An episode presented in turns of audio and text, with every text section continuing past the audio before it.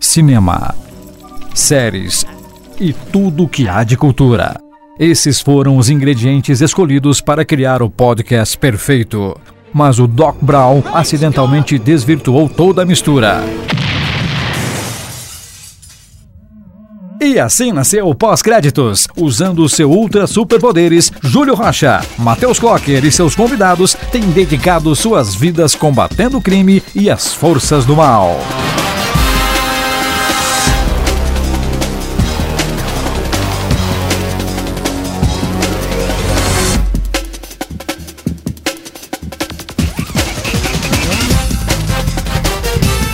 Olá, está começando mais um podcast pós-créditos. Eu sou Matheus Clocker e nessa nona edição nós vamos falar sobre um filme que está dando muito o que falar e causando muita polêmica. Logicamente que não poderia ser outro filme além de Batman vs Superman: A Origem da Justiça. Estou dividindo essa responsabilidade de guiar esse podcast, trago aqui comigo um cara que eu super conheço, mas não considero pacas, Júlio Rocha. Caralho, como assim? Oh, não, fiquei triste agora.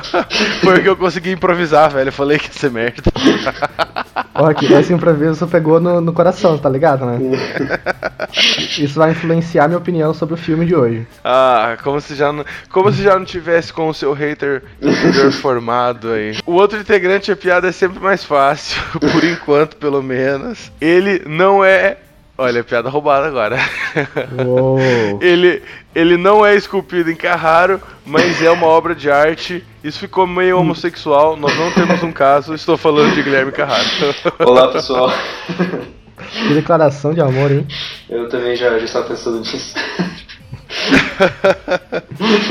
Então, agora vamos parar de desvirtuar esse podcast com trocadilhos infames e vamos falar de algo mais infame, que é Batman vs Superman. Por favor, Júlio, vaza. Eu peço, eu peço desculpa do nosso público, mas Júlio acabou de cair convenientemente Levar, dessa ligação. levar martelada na cabeça. Não, eu, vou, eu vou trocar então. Eu vou trocar infame por polêmico. Pode ser polêmico? Não. Ah, não, polêmico é. ele- tudo que divide opinião é polêmico nele. Ah, não sei, não sei. Eu acho que, tipo, tem coisa que divide opinião, mas não necessariamente é polêmica, ué. Só tem haters de um lado e pessoas agradáveis de bom coração de outro. Ah, é assim. É. Bem cansado. mas falando em desvirtuar, a gente acabou de começar esse cast, como você ouvinte pode ter reparado, deve ter reparado, espero que você tenha reparado, mas a gente tá gravando faz 40 minutos. Isso prova quão desvirtuados nós somos. Cara, a gente tem uma dificuldade pode, né? enorme em se manter em pauta, né? Eu acho que isso tá evidente desde o nosso primeiro podcast. Que não adianta, a gente começa a falar. Se alguém fizer uma piadinha no meio, a gente vai mudar de assunto por meia hora. aí depois a gente se pode editar. Então, para alegrar tanto marvéticos como os decenautas, vamos falar sobre Batman vs Superman, a origem da justiça, que estreou no dia 24 de março, tá certo, gente? Foi dia 24? Exatamente. Isso. Dia 24, né? Estreou com uma, uma das maiores estreias do ano, mas logo em seguida ga- ganhou outro recorde, né? Que foi o da bilheteria que mais teve queda é, nos últimos tempos. É, eu acho que assim, especificamente pra filme de herói, se eu não me engano, não foi tipo pra de todos os filmes de todos os tempos. Todos os filmes de todos os tempos também é exagero. É. Eu vou até conferir aqui. Inclusive, filme de herói tem essa tendência da bilheteria ir crescendo pelo boca a boca da galera, como aconteceu com o Deadpool também, que saiu esse ano, né? Mas Exatamente. o, o triste do Batman vs Superman foi que foi o, o totalmente o oposto. Ele É. estreou super bem, logo começaram as críticas positivas, as críticas negativas, né? Que, que o Júlio falou que foram polêmicas, e essa bilheteria teve uma queda muito grande Isso, foi uma de, audi- de audiência. Foi assim, ó, o filme estreou com 168 milhões no primeiro fim de semana. Cara, é uma ótima estreia, tipo, logo atrás de. sei lá. Tipo, acima do Deadpool, que foi um grande sucesso, por exemplo. Tá um pouco atrás. Tá no nível tipo de um Harry Potter, uh, Relíquias da Morte, parte 2. Ou seja, uma ótima estreia. Mas a Uma queda, ótima estreia. a queda que ele teve no próximo fim de semana foi de 69,1%, que é a maior queda, deixa eu ver, a quarta maior queda de todos os tempos, atrás do próprio Harry Potter, Relíquias da Morte, e dos dois filmes do final do Crepúsculo. Mas eu acho que também. Nossa. Mas eu acho que também dá pra, dá pra relevar isso, porque dentro desse. de- dessa lista também tá Vingadores, Vingadores 2. Então Isso, eu acho que, as quedas sempre são grandes, né? É tipo. É, exatamente. É sempre até, até uns 55% é o que eles consideram uma queda, tipo, ah, que vai, tá, tá ligado? Ah, não. Aceitável. Exatamente, a gente tá- não é tão absurdo. Mas, cara, 69.1 é uma queda maior do que a queda do Fan- Quarteto Fantástico. É, exatamente. É que na verdade o, o problema é que na verdade a bilheteria dele tá excelente, né? Tá- Tá em 700 milhões por duas semanas já. né? Exatamente. Só que o problema é que ele não tá no. Ele tá fora da temporada do verão, né? Do verão Sim. americano. Então o que facilitaria bem mais, né, a, a arrecadação de dinheiro. Porque ele não tá concorrendo com nenhum outro grande Sim. filme, né? Tirando o Deadpool que já tá no final da, em cartaz, né? E eu acho que o problema maior não é exatamente o dinheiro em si. Tipo, esse filme vai se pagar. Eles falaram que eles precisavam de 800 milhões pra pagar o tudo, com marketing e produção do filme, né? É, beleza, é um, eles se arriscaram pra caramba, mas o, o grande problema é, é um filme com os três maiores heróis de todos os tempos. Exatamente. Não vou, ó, eu, Marvete, aqui estou dando esse ponto. E o filme com, essa, com esse peso era esperado para ser o filme que fosse bater recordes positivos, né? Um filme que fosse passar de um bilhão de dólares e tudo mais, e a, a expectativa agora já não é tão boa. E assim, o filme vai se pagar? Vai. Mas o que, que ele tá prometendo pro futuro? Essa é a maior preocupação desse, desse- dessa queda, entendeu? É, é porque é aquela história, né? Pros produtores executivos do filme, pra galera que investe a grana, o filme se pagar não é o que eles querem. É, eles querem se lucro, pagar é o mínimo que você espera, né? Então, É, mas é que é, e- e- eles querem que seja uma coisa estrondosa mesmo. Sim. O que o filme tá sendo, de qualquer forma, o que aconteceu foi que ele não superou a- as expectativas que eles tinham. E vale Eu lembrar, acho que né, também- é que o lucro vai muito além da bilheteria também, né? Isso é importante comentar. Isso, ele continua, né?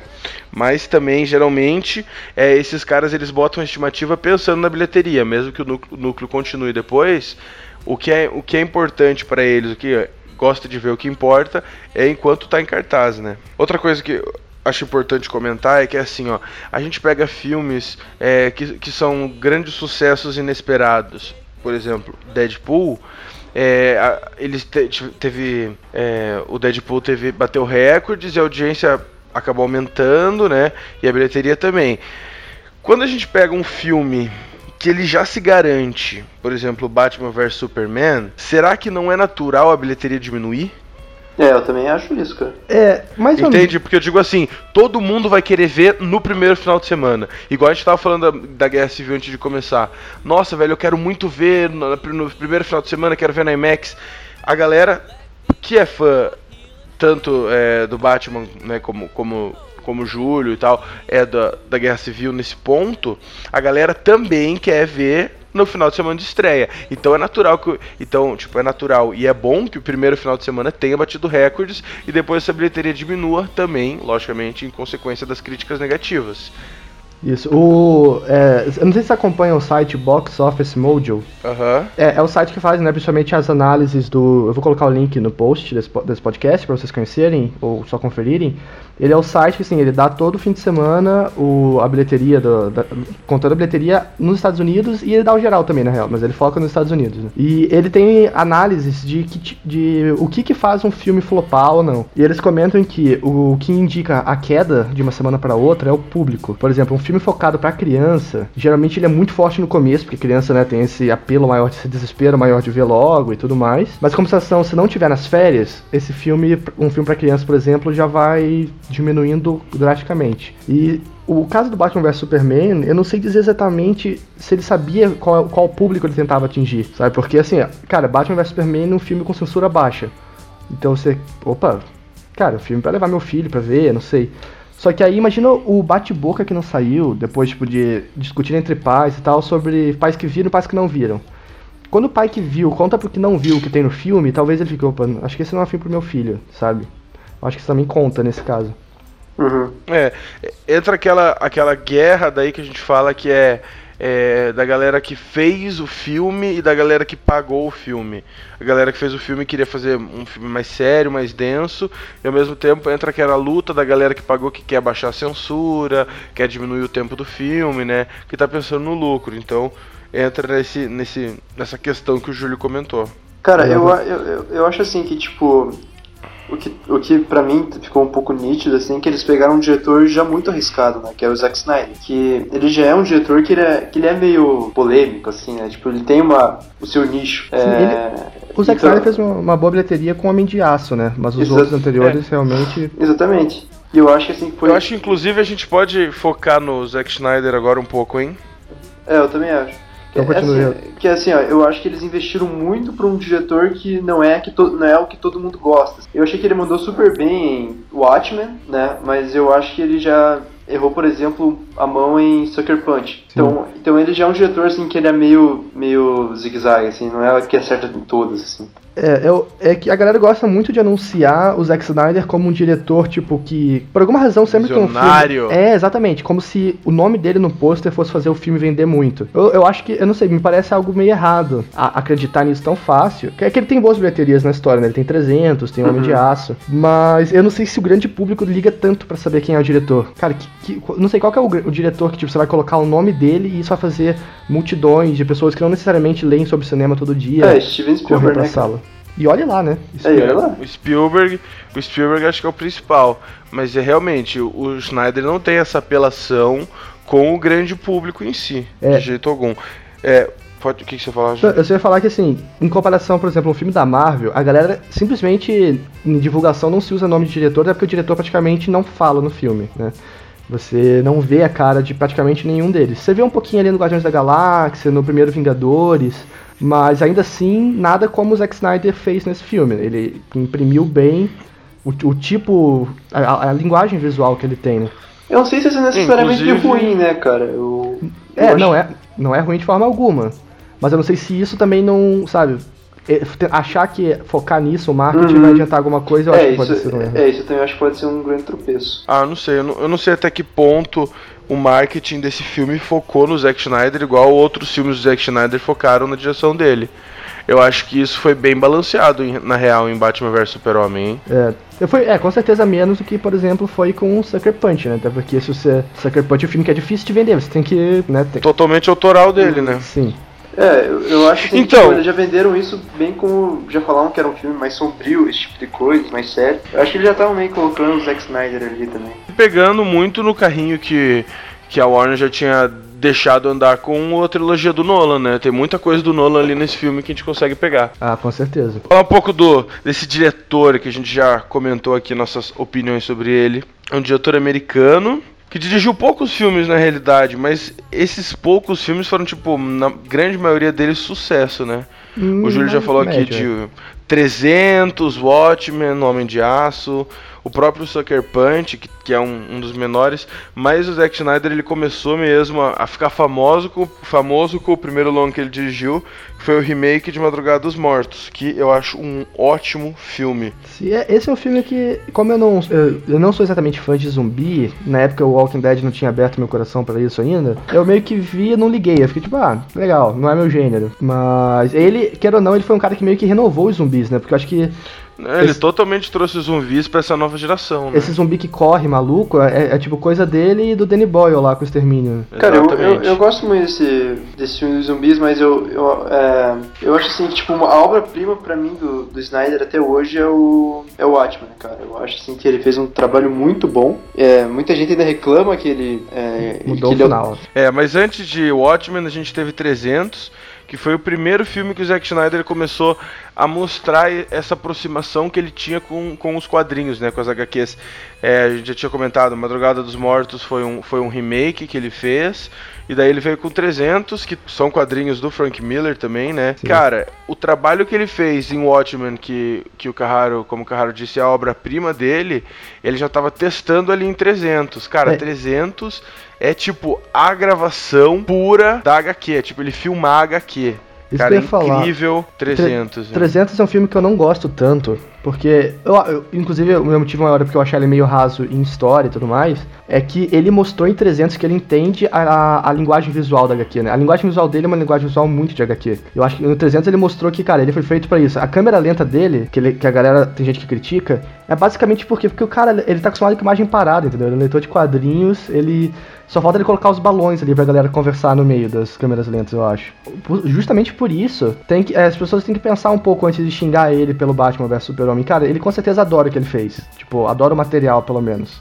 Não digo que ele adorou o filme final e tal, mas o material ele com certeza tem uma paixão grande, assim, ele não queria zoar. Ah, sim, com certeza. Não queria, não queria estragar, né? E, e, a gente vai comentar mais pra frente do filme, mas para mim, quem estragou realmente o filme foi o corte final. Lógico que tem outras cagadas aí, mas a grande cagada do filme é, é o corte final, e ainda assim, para mim é um filme bom, mas vamos voltar ao Zack Snyder. Ao Zack Snyder. Cara, então ele, ele dirigiu 300, é um filme que, que foi bem elogiado, né? Fez uma bilheteria muito boa é, e trouxe essa e, e, fincou ali. Com, com 300 ele mostrou que ele gosta dessa dessa pegada mais sombria, dessa violência, né? Ele começou a, a trabalhar com adaptação de quadrinho e, e é, é muito interessante isso tudo que logo em seguida ele reafirmou e, e mostrou a que veio com o Watchmen, que a gente já falou aqui. É, é, aí ele tem, depois de, depois de Watchmen, ele tem dois filmes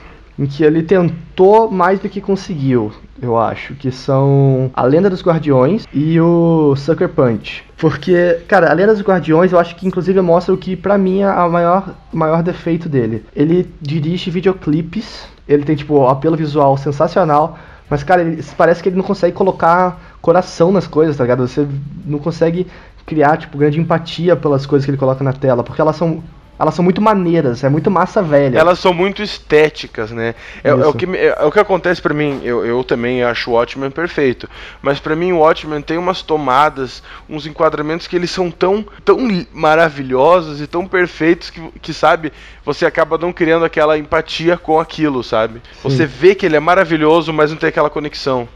É, por isso, é por isso que eu gosto de falar que ele é um diretor de videoclipe, entendeu? Parece que quando, quanto mais tempo ele tiver pra fazer alguma coisa, mais ele se perde, sabe, na narrativa.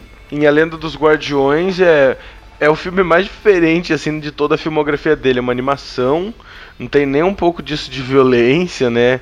Nada de, de, de, de é. fundo verde, porque é uma animação. Ela, tá ela não tem a violência é, gráfica, né? Mas ela, digamos, é uma a história de. Gráfica. São lutas, entendeu? Apesar de serem corujas, são corujas que caem na porrada, entendeu? Ele tem ainda essa parte do física da, da coisa, né? E se você falou, Júlio, que em A Lenda dos Guardiões você prova, né? A Lenda dos Guardiões prova isso que ele veio que ele serve muito bem para dirigir videoclipes, mas para mim isso é uma certeza em Sucker Punch. Eu acho o filme muito bom porque eu me divirto, sabe? Tipo, eu acho o filme legal. Nossa, eu já assisti ele muitas vezes, eu sempre gosto de assistir. Cara, mas é um filme fraco. E é um filme que ele daria um ótimo videoclipe, um ótimo videoclipe. Ele daria um ótimo videogame também, é, sei eu lá. Ia falar, é, cara, o Sucker Punch ele meio que mistura tudo que ele gosta, né? Quadrinho, cultura oriental, tudo, tudo, tudo, robôs. Tudo. E se tem uma coisa que Sucker Punch tem é estética, porque cara, o filme é visualmente lindo. Tipo, as, as lutas são sensacionais, a trilha sonora rima de um jeito fantástico com quem ele tá dirigindo. E, cara, dariam ótimos videoclipes ali. Para mim são vários videoclipes. E são videoclipes maravilhosos de se ver, tipo, enche, o olho, assim. Mas é um filme que tem muitos erros. É uma fase, se a gente for ver, essa de Sucker Punch, a Lenda dos Guardiões, que o Schneider tava muito numa. É, muito experimental. Porque, se eu não me engano, foi durante as. Entre as gravações de A Lenda dos Guardiões e Sucker Punch que ele foi confirmado já pro Homem de Aço. Então ele entrou, acho que numa zona de conforto, sei lá, e falou: ó, vou testar essas coisas aí. Inclusive Sucker Punch é um filme totalmente autoral, né? Ele que, ele que escreveu, ele que dirigiu, ele que tem a mão na fotografia também. Sim. Então é um filme muito autoral dele e eu acho que talvez da, da, da filmografia dele mais criticado também. Então, eu acho que o Sucker Punch, já, exatamente por ser o filme mais autoral, é o que mostra que talvez ele precise de alguém controlando ele, sabe? Um produtor falando no ouvido. É, é uma, uma curiosidade que eu encontrei estudando para esse cast é que o Schneider ele foi colega de classe do Michael Bay. então, então a gente pode ver várias influências aí que funcionam e as comparações não são à toa, né? Por mais que eu acho que o que o Snyder é infinitamente melhor que o Michael Bay. É, não. É, é, até, é, as, é, é até sacanagem, eu acho, falar assim. As, co as comparações. Não, mas as comparações são reais, né? Inclusive, gente, não sei se vocês já viram. Tem um, tem um trailer que fizeram da Guerra Civil como se fosse, como se a Guerra Civil fosse dirigida pelo Zack Snyder, vocês já viram? Nossa, não vi. É muito legal.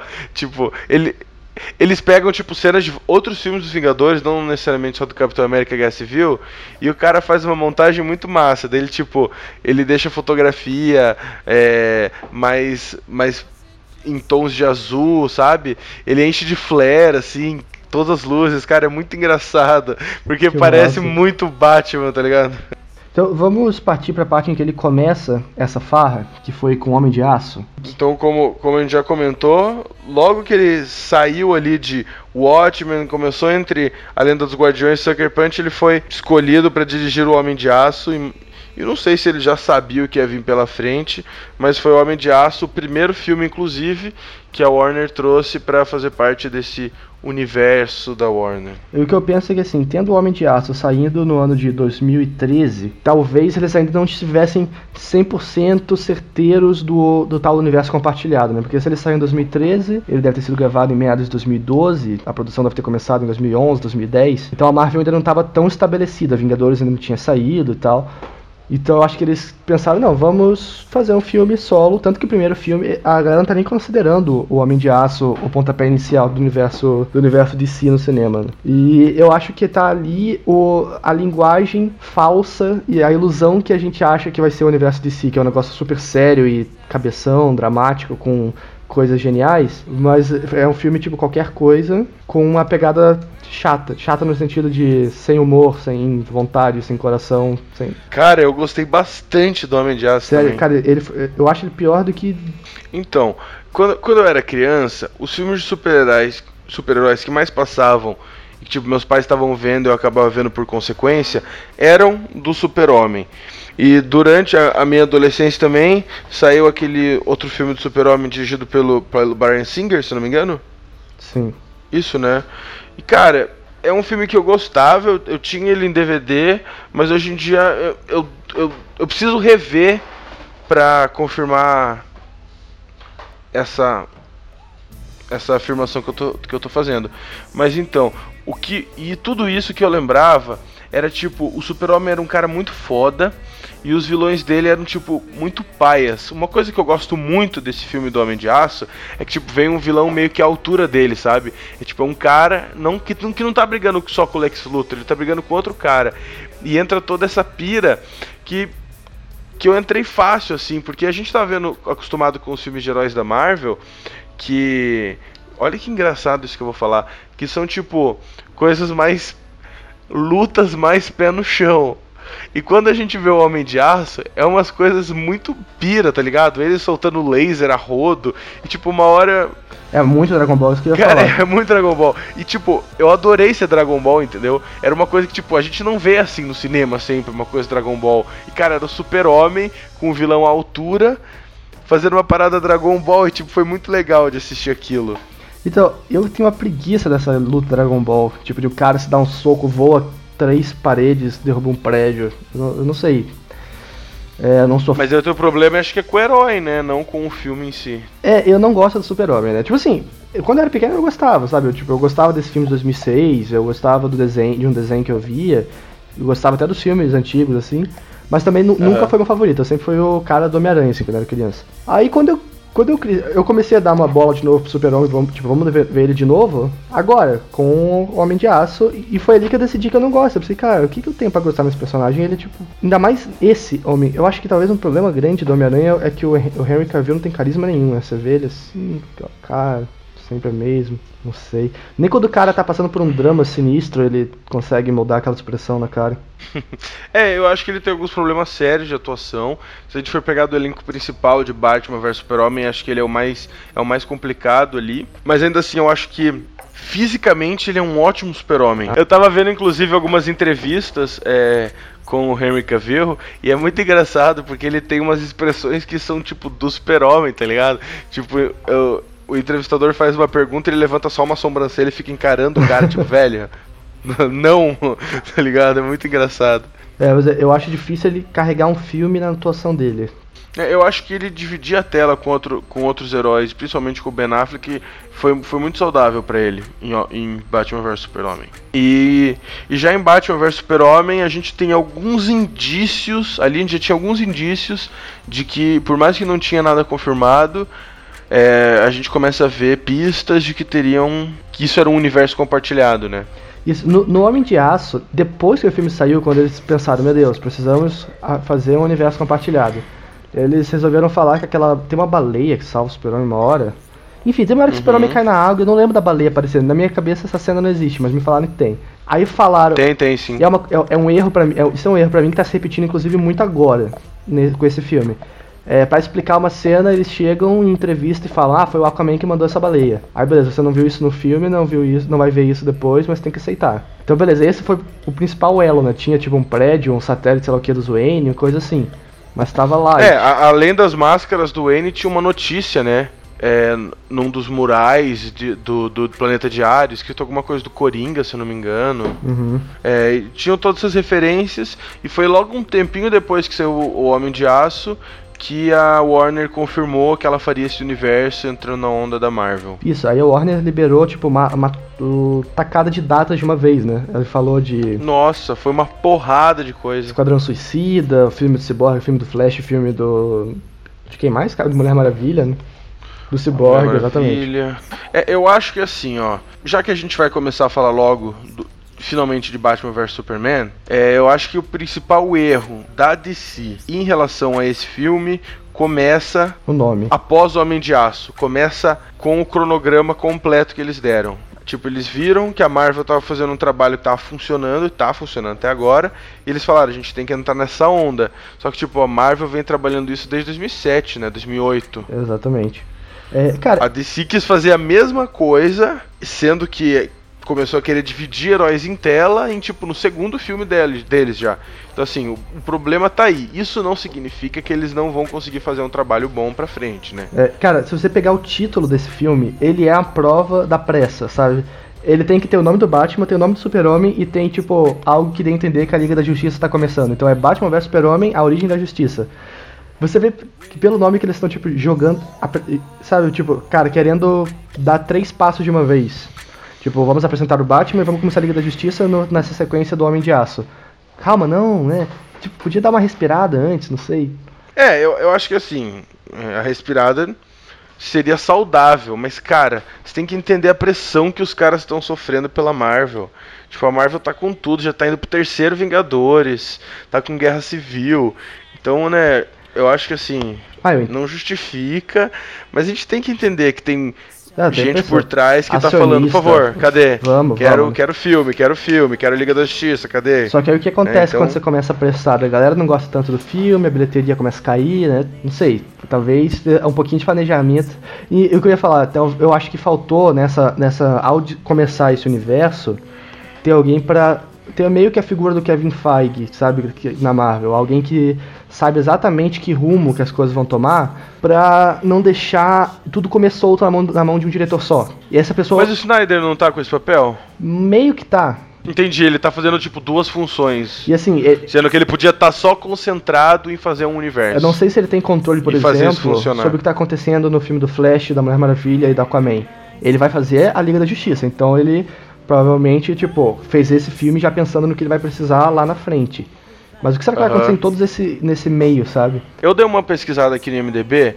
O Zack Snyder está confirmado como produtor de Esquadrão Suicida, Mulher Maravilha, Flash e Aquaman. Ai, então, por enquanto, tudo que, que já está começando, ele está ali por trás, né? Mas de qualquer jeito, eu acho que ainda assim, como o Júlio falou, ele não é uma figura tão que bate o martelo como o Kevin Feige como, como o Feige é na Marvel. É que no caso da Marvel tem o seu lado bom e o seu lado ruim, né? Ele tem o um lado de legal, as coisas têm uma coesão, tem, acontecem tipo, de, de forma bem planejada. Ao mesmo tempo, ela acaba com a liberdade criativa dos diretores. Acho que o único diretor que saiu elogiando, falando, pô, tive maior liberdade de fazer tudo que eu queria, foi o James Gunn no Guardiões da Galáxia. Acho que todos os outros ou ficaram quietinhos ou reclamaram. Inclusive, o único diretor da Marvel que dava a entender que ia ter essa pegada mais própria dele. Vazou. Foi cortado total, que foi o Edgar Wright no Homem-Formiga. Ah. E, cara, Homem-Formiga é um bom filme. Mas, mas ah. se fosse do Edgar Wright, ia ser um puta de um Cara, filme. e é, é, é, muito legal que a DC tá abrindo a possibilidade da liberdade criativa, eu acho. Isso é, é uma, acho que é o maior acerto na DC e é onde ela tem o maior potencial para se destacar dos outros filmes da Marvel. Né? Isso, inclusive eu acho que uma das minhas grandes expectativas. O, o Carraro falou que o dele é o Aquaman, o meu vai ser na Mulher Maravilha, ainda mais depois do que a gente viu dela nesse filme do Batman vs Super-Homem. Cara, e a, a, quero muito ver. A diretora da Mulher Maravilha foi a diretora que largou o filme do Thor porque tava de saco. Patty Jenkins. Porque tava de saco cheio da, da Marvel metendo o bedelho. Só que a, a DC tá entrando na defensiva agora com essa queda de bilheteria. Então não sei se eles não vão começar a meter o bedelho, voltar atrás. É, Inclusive, com a queda da bilheteria, você viu que, que isso impactou diretamente em Esquadrão Suicida? Sim, eles vão aumentar as piadas no filme, né? Pelo jeito. Eles vão aumentar as piadas no filme. O, o que eles falam? Eu acho que assim. O que eles... Funciona no Esquadrão Suicida, pelo que a gente viu até agora. Sim. Mas se eles usarem essa estratégia em todos os filmes que vem pra frente, vão aumentar a piada, vão aumentar a piada, eu fico com o pé atrás. Porque parece que perde um pouco de uma, uma das identidades. Uma, uma parte da identidade que a DC vem trazendo, né? Nesses Sim, dois filmes que ela Cara, queira ou não, os filmes da DC eles têm que ser diferentes da Marvel, porque senão a gente vai ter mais um, né? Tipo, vai ser a mesma coisa. Ah, exatamente. Porque, mas assim, eu acho que um pouquinho mais de humor era, era saudável no Batman vs Superman, mas ainda assim não pode ser tão, tão família, eu acho, como todos os outros da Marvel são, né? Acho que agora que a gente já falou tudo do diretor, já falou um pouco da produção do filme e até do que a gente quer ver mais pra frente, mas a gente volta nisso depois, a gente pode finalmente falar sobre Batman vs Super-Homem A Origem da Justiça. Que nome gigante, né? Quero começar. que... gigante como o filme. Não, eu, eu, tô, eu tô num campo minado, né, com vocês dois. Sobrei aqui. Amei o filme pirei. Queria que o Luiz Cláudio estivesse nesse podcast pra, te defender. pra defender esse filme comigo. Me defender. Que me defender, eu me defendo sozinho. Uh, Pra defender o filme comigo. Mas infelizmente ela foi boicotada pelo Júlio Rocha, que tava com medinho de de ser humilhado nessa discussão e ela não pôde participar. É. Mas estou aqui para representar o, o, sim, o com certeza. E como ela mesmo disse, tinha horas no cinema que eu tinha vontade de tirar a roupa e sair correndo pelado, gritando, assim, de tanta felicidade que eu tinha. Gente, eu não, eu não expulsei ali, tá? Só pra ficar claro. O Matheus tá me caluniando aqui. Não expulsou diretamente, né? Mas eu sei que rolou nos bastidores. Que horror, que horror, que horror. Uma formatura, talvez. Ó, eu, eu, vou falar é, algo que o Matheus falou no podcast do The Walking Dead semana passada, pra mim meio que se aplica aqui. É, não é que eu ache a maior porcaria de todos os tempos, mas ele não me divertiu no meio do caminho. E é isso, entendeu? foi o maior problema dele para mim. Eu acho que o que a gente tem que deixar claro, que eu espero que também seja a opinião de vocês, é esse filme não é a bomba que tá todo mundo falando e não é ah, é nem não um pouco isso. Não é mesmo, não é mesmo. Eu tô falando aqui. E por mais que eu falei, eu tive vontade de sair correndo pelado, eu sei que o filme também não é maravilhoso e tem vários problemas, como a gente vai apontar aqui. É. Mas o filme não é essa bomba que estão falando e é um filme bom, na minha opinião. Pois é, é que eu, como fã da Marvel, sendo fã da Marvel, sempre achei que a Marvel comprava críticos. Porque eu pensei, cara, quando eu vi Vingadores, eu falei, porra, melhor filme da minha vida. Eu saí daqui transformado. Então que quando você vê de novo, você começa a enxergar um probleminha aqui, um probleminha ali, que você releva porque você gostou, sabe? Você tipo, ah. Só que aí a crítica é tipo 93% de aprovação no Metacritic, no Rotten Tomatoes. Você fica, gente, mas calma, por que, que esse filme tá melhor avaliado que, sei lá, Argo, o artista, entendeu? Aí eu não sei se esses dois filmes são um exemplo bom, mas ele tá mais avaliado que muito filme, muito filme bom, que tipo Django, entendeu? Ele tá mais melhor avaliado que Django, Passados em Glórios. Aí você fica pensando, cara, como, como assim? Como isso aconteceu? E eu acho que talvez a Marvel realmente tenha comprado a crítica e a Warner não. Porque eu, eles têm falhas parecidas até. Alguma, várias falhas são parecidas para mim do, do, dos filmes Fora... de filmes da Marvel como os filmes da. com esse filme, Batman vs Superman. E a gente tem o, lagro, o lado negro da Disney por trás, né? É, rapaz. Com, comprando a galera. Não, zoeira, a gente não sabe se foi comprado ou não, a gente tá brincando aqui. Vamos pensar. Mas eu acho que assim. Sério, filmes, filmes do Thor, galera. Filmes do Thor. O primeiro filme do Thor, o que, vocês acham sobre ele? Ele traz o principal vilão dos Vingadores. É. É a função do filme. É um filme medião, né? Ele te, a, a, média dele no Rotten Tomatoes é 77%. O segundo filme do Thor tem a média de 67% e a, é a média mais baixa da Marvel. Como que Batman vs Superman pode estar tão abaixo do filme do Thor, dos dois filmes do Thor, entendeu? Eu fico, gente, sério, como? Como? Ele tá com 29% de 29, cara. Isso daí, tipo, ele deve estar no nível da Mulher Gato, entendeu? Do Demolidor do Ben Affleck. Porque, cara, queira ou não, é o filme com. Tem, tem muita coisa legal. Eu acho que ele, ou, especialmente na parte, nas partes em que ele ousa, sabe? Ele ousa muito mais do que que qualquer outro filme de herói que a gente tenha nos últimos tempos aí. O Rotten Tomatoes é, é complicado a avaliação dele, né? E eu acho muito engraçado, porque uns anos atrás eu sempre achei super justo tudo que eles avaliavam. Mas de tipo, de uns dois anos para cá, tá saindo umas avaliações que não dá para entender o que, que tá passando na cabeça dessa galera. Velozes Furiosos com tipo. Gente, estourando. Velozes Furiosos 7 tem 86% de aprovação. É que... Velozes Furiosos 7. É que assim, eu não assisti, né? Pra falar. Eu não assisti. Mas eu sinto que. Não, eu vi, eu assisti. Assistiu? Eu posso falar. É. Eu sinto que o, o Rotten Tomatoes ele tá mais de coração aberto para filmes, digamos, que não se levam a sério, né? Eles estão tipo. Mas o Velozes e Furiosos, o 6 também foi bem avaliado, sabe? Ele tá numa ascensão, assim, de crítica e bilheteria, não sei como. Pois é, e aí. Não. E isso, eu tenho quase certeza que isso foi o que impactou tão grave na, na bilheteria do filme. Porque queira ou não, as, elas acreditam muito no que leem e isso manipula elas. Cara, eu, eu fui ver o filme já tendo lendo crítica, eu tenho certeza que isso pode ser me afetado, sabe? Que pode ser. Que eu posso ter ficado essa negativa porque eu fui esperando ver o que eu já tinha lido. Porque eu sempre leio crítica antes. Aí imagina isso com muita gente. E muita gente lendo discurso de ódio. Ou pior, nem lendo exatamente a, crítica que fala, ah, o filme é maneiro, mas blá blá blá. A pessoa só vê o 29% ali e fica, caralho, que merda de filme. E, e, eu diria assim, o público geral não lê crítica. Eu acho que a crítica não, afere, não infere dessa forma na, na bilheteria. Mas o que. A, o boca a boca, sim e a crítica interfere no boca a boca, sabe? De alguma forma. Sim. Mas, tá, Batman Super-Homem, a gente já tá falando da crítica deles aqui, a gente já fala um pouco sobre isso, bilheteria. O que que você realmente gostou no filme, Matheus? Tipo, não, não é aquela parada que você preferiu não ver, é aquela coisa que você realmente gostou. O que eu realmente gostei Sim. é para falar uma coisa. O principal. Primeiro vamos começar pelo principal e aí vamos. Caralho, o principal, o que eu mais gostei do filme foi Cara, ver os três juntos, não tem como. A batalha final é o que eu mais gostei no filme. Eu também, já falo. Na real, não, não, não foi a final. Foi a, foi a do Batman contra o Super-Homem também. A tua, foi, a tua preferida foi a do Batman contra o Super-Homem? Sim, com certeza. A ação do filme tá muito boa, ela tá muito boa mesmo. Ela, ela tirou um pouco que eu não gostei do Homem de Aço dessa, dessa parada Dragon Ball Z. Ainda tem, porque né, o Super-Homem é muito forte. Mas ela deixou um negócio mais pé no chão. O Batman ele não é tão marcial, né? Ele é mais tipo ele não é ninja igual no outro. No... Ele é mais bruto, né? Exato. Ele, cara, ele é o que. Se fosse um jogo de videogame, tipo, cooperativo, ele ia ser aquele personagem tanque, tá ligado? Que tem um HP alto pra caramba, que ele vai andando levando porrada e batendo nos outros, assim. Ele leva porrada e não cai. Eu acho que Sim. seria meio que isso, né? Um bate... Uma porque o, Ben Affleck tá gigante, né? O cara tá enorme. E ele é, e ele é bem mais velho, né? Ele deve ter uns 10 anos a mais aí. É, já tá nos seus 50. Cara, e assim, o, o Júlio falou pra falar uma coisa, mas não tem como aplaudir a atuação do Ben Affleck e jogar na cara dos haters, né, velho? A galera reclamou por muito tempo quando ele foi escalado e o cara detonou, velho. Eu acho que de atuação dos personagens principais da Santíssima Trindade, eu já falei, o, super, o Henry Cavill para mim é o pior e para mim o melhor é o Ben Affleck. Eu também achei. A, a...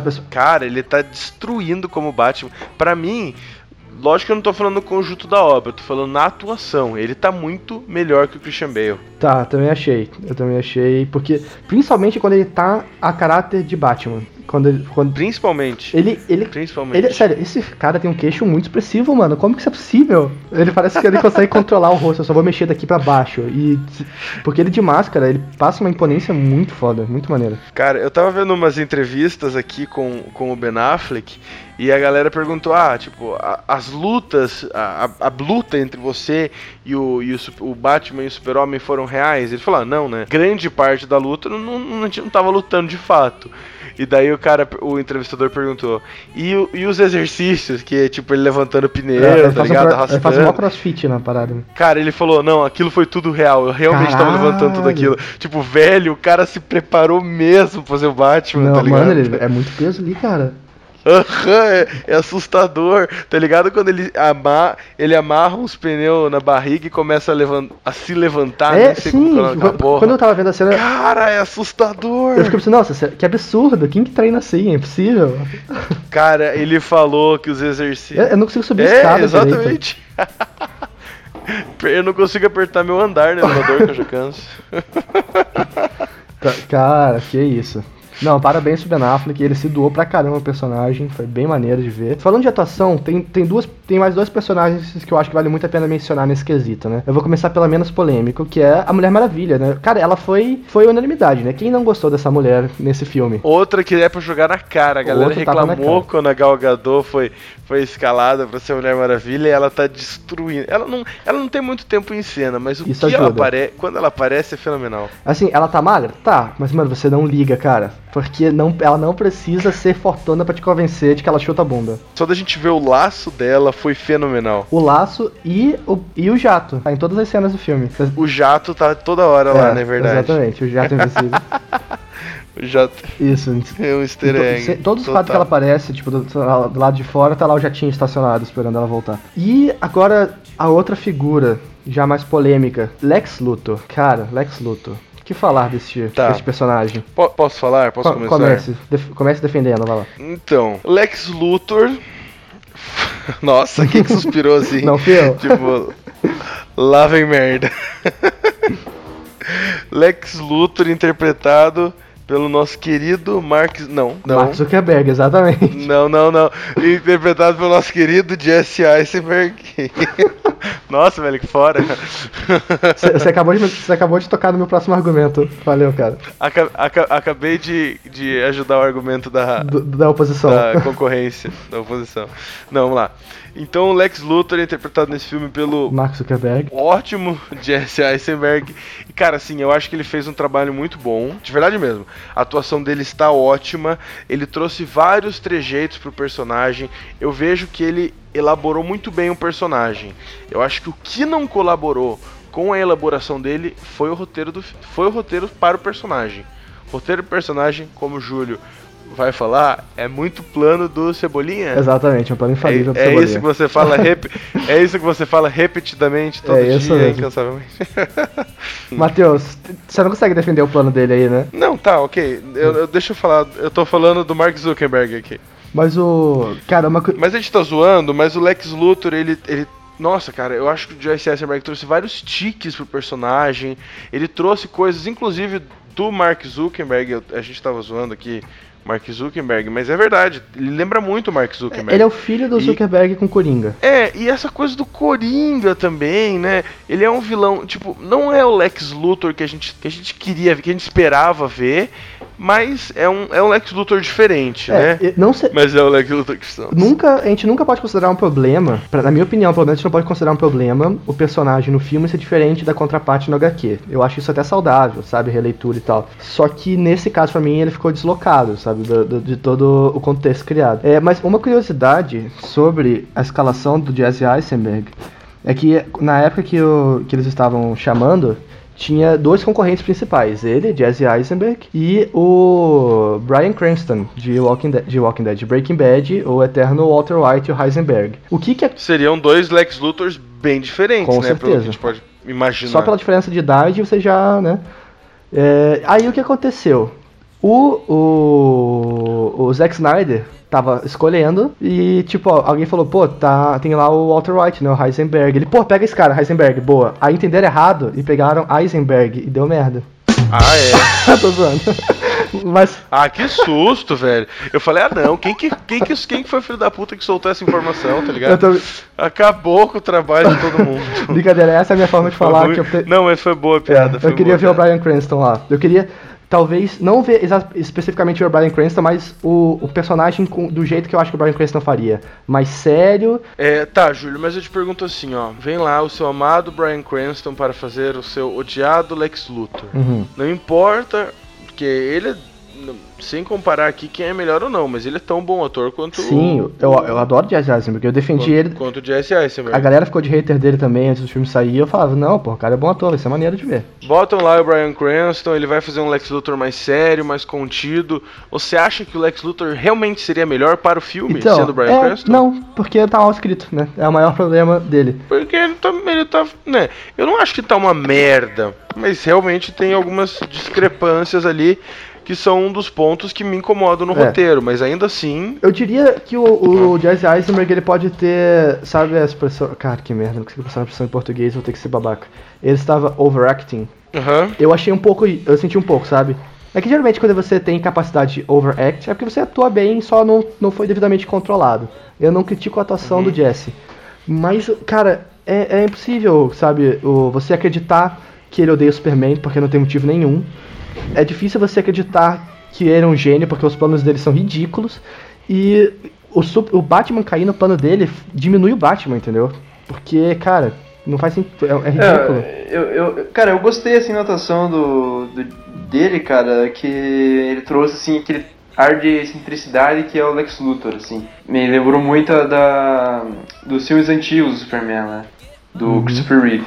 Só que eu também achei que ele sofreu meio que desse mal aí de dele ser um vilão sem muitas motivações, meio que aconteceu no espetacular Homem-Aranha 2 lá com o Electro. Eu, eu, eu achei que foi um negócio muito sem motivação, achei que foi, é. foi um plano, eu não achei que foi um plano totalmente bobo assim, que nem do Homem-Aranha, mas cara, eu não achei que foi para um plano de um gênio assim, sabe? É, eu acho que a grande questão é que para mim assim, por mais que vocês possam discordar, o grande vilão do filme não é o Lex Luthor. Quem é? Eu acho que eu acho que o o grande vilão do filme é a desavença entre ah, os dois, que é causada também pelo Lex Luthor. A questão é, o Lex Luthor ele é importante nesse filme, eu acho que mais do que pela desavença que ele ajudou a causar entre os dois heróis principais do título, é trazer o apocalipse. Mas eu não sei, eu acho que assim, o fato dele estar tá confuso, o fato de ter coisas que excluíram, que a gente viu até inclusive que a Warner lançou cenas excluídas do filme um dia depois do filme ter estreado, uhum. do Lex Luthor. Então o fato dele ter sido cortado o roteiro e ter sido não tão bem trabalhado, eu acho que é por ele não ser o grande vilão é, do filme. Cara, vamos falar que esse filme não precisava do Lex, porque o Batman e o Superman briga já estavam brigando e deviam ter brigado mais, na minha opinião. O, o, o, Lex foi o que uniu eles, na verdade, não foi o que fez eles brigarem. Uhum. E tá, beleza. É. Isso é legal que o vilão seja o que une os caras, mas não quando o plano do vilão é separar. Né? Pra mim isso não faz sentido. Eu acho que a grande questão é, eles poderiam ter colocado outro personagem no lugar, e eles não iriam sacrificar um Lex Luthor, e com outro personagem também conseguiria fazer com que a desavença que já estava rolando entre o Batman e o Super-Homem ficasse ainda mais forte e trouxesse também o apocalipse, né? Não precisava ser necessariamente o Lex Luthor. Sim. A grande questão para mim é o Lex Luthor ele, a importância dele e o fato de ter que ser o Lex Luthor é por causa do que vem com o Darkseid, entendeu? Pois é, que é outro problema do filme para mim, que é, cara, a Marvel faz isso, mas de um jeito diferente, um jeito um pouco mais sóbrio, que é ficar toda hora se forçando a puxar a coisa que vai acontecer pra frente. É, o, o, Lex também, eles forçaram o Lex lá porque eles precisavam de alguém para chamar o Darkseid. Porque eles precisavam de alguém para dar um jeito de fazer aparecer no filme o Aquaman, o Flash e o Cyborg. E foi um monte de coisa que ficou forçada, que tomou tempo da, da construção dos personagens, tomou tempo é. da ação. Aquela, Mas você jura que, eu do... juro que eu não senti forçado em nenhuma Gente, dessas coisas. Ela, ela viu. As, as referências ao Dark Side, as referências ao, aos carinhas. A única coisa que eu senti forçado, mas é porque você martelou tanto, foi o logo dos heróis lá no pendrive. O Lex Mas o Luthor... resto, eu juro, eu não senti forçado. Eu achei tão natural, sabe? O... Pra mim, eu comprei tanto filme que não me incomodaram essas então, coisas. Mas é que isso é uma coisa de filme de herói. Gente, eles têm, todos eles têm falha pra caramba, mas de alguma forma a gente gosta e releva.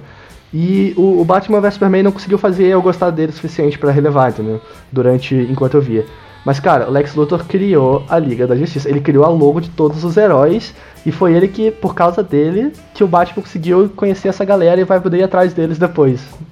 Né? É um negócio meio controverso, na verdade. Pois é. Aí você vai pensar, pô, qual que é o elo que nos une? O Lex Luthor. Sei lá. Mas será que é o Lex Luthor? Será que não é o Darkseid, entendeu? Essa é a questão. É, mas que, cara, se, se, é, é, entendeu? Se fosse pra. Se, se eles tivessem pensado nesse filme mais como um filme fechado, eles poderiam ter respondido, eles poderiam ter deixado isso de lado um pouco, sabe? Colocado de forma mais light, mais sutil até. É, tem bastante, como é que eles falam, fanservice, né? Isso. E é legal as referências às HQs. Eu, eu não identifico tanto, mas porra, ali ficou maluca de ver, né? As, as referências. Ela fala, tipo, extasiada. E eu penso, pô, deve ter sido maneiro. Eu não tinha essas referências, então não peguei, mas deve ter sido bem legal de ver. Só que. E as referências dos quadrinhos ainda é menos mal. O problema é ficar referenciando toda hora filmes que estão por vir. Sendo que, pô, o filme do, do, do Cyborg acho que é 2018, 2019, então vai demorar ainda. É, e os caras já fizeram o negócio. Eles praticamente mostraram a transformação do Cyborg. Sim. Porque a transformação do Cyborg está diretamente ligada a algo do Darkseid também. Ah, essa cena é excluída, né? Das caixas maternas, não sei o que.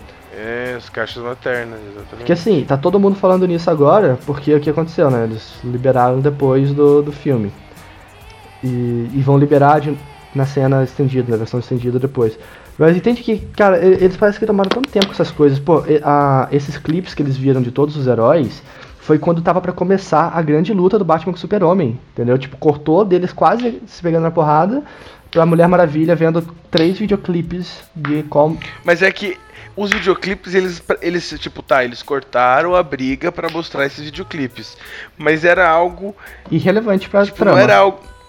Era irrelevante pra. Tá, ok, era irrelevante pra trama. É discutível isso. A questão é. Eles não foram coisas paias e que quebraram o meu clima, só me deixou mais animado, entendeu? Tipo, a briga tava prestes a acontecer, a Mulher Maravilha tava vendo todos aqueles heróis e fui falando caralho, caralho, caralho, sabe? Tipo, pra mim não foi nem um pouco anticlimático mostrar. É, pra mim foi bem, foi bem emocionante também, cara, pra ser sincero.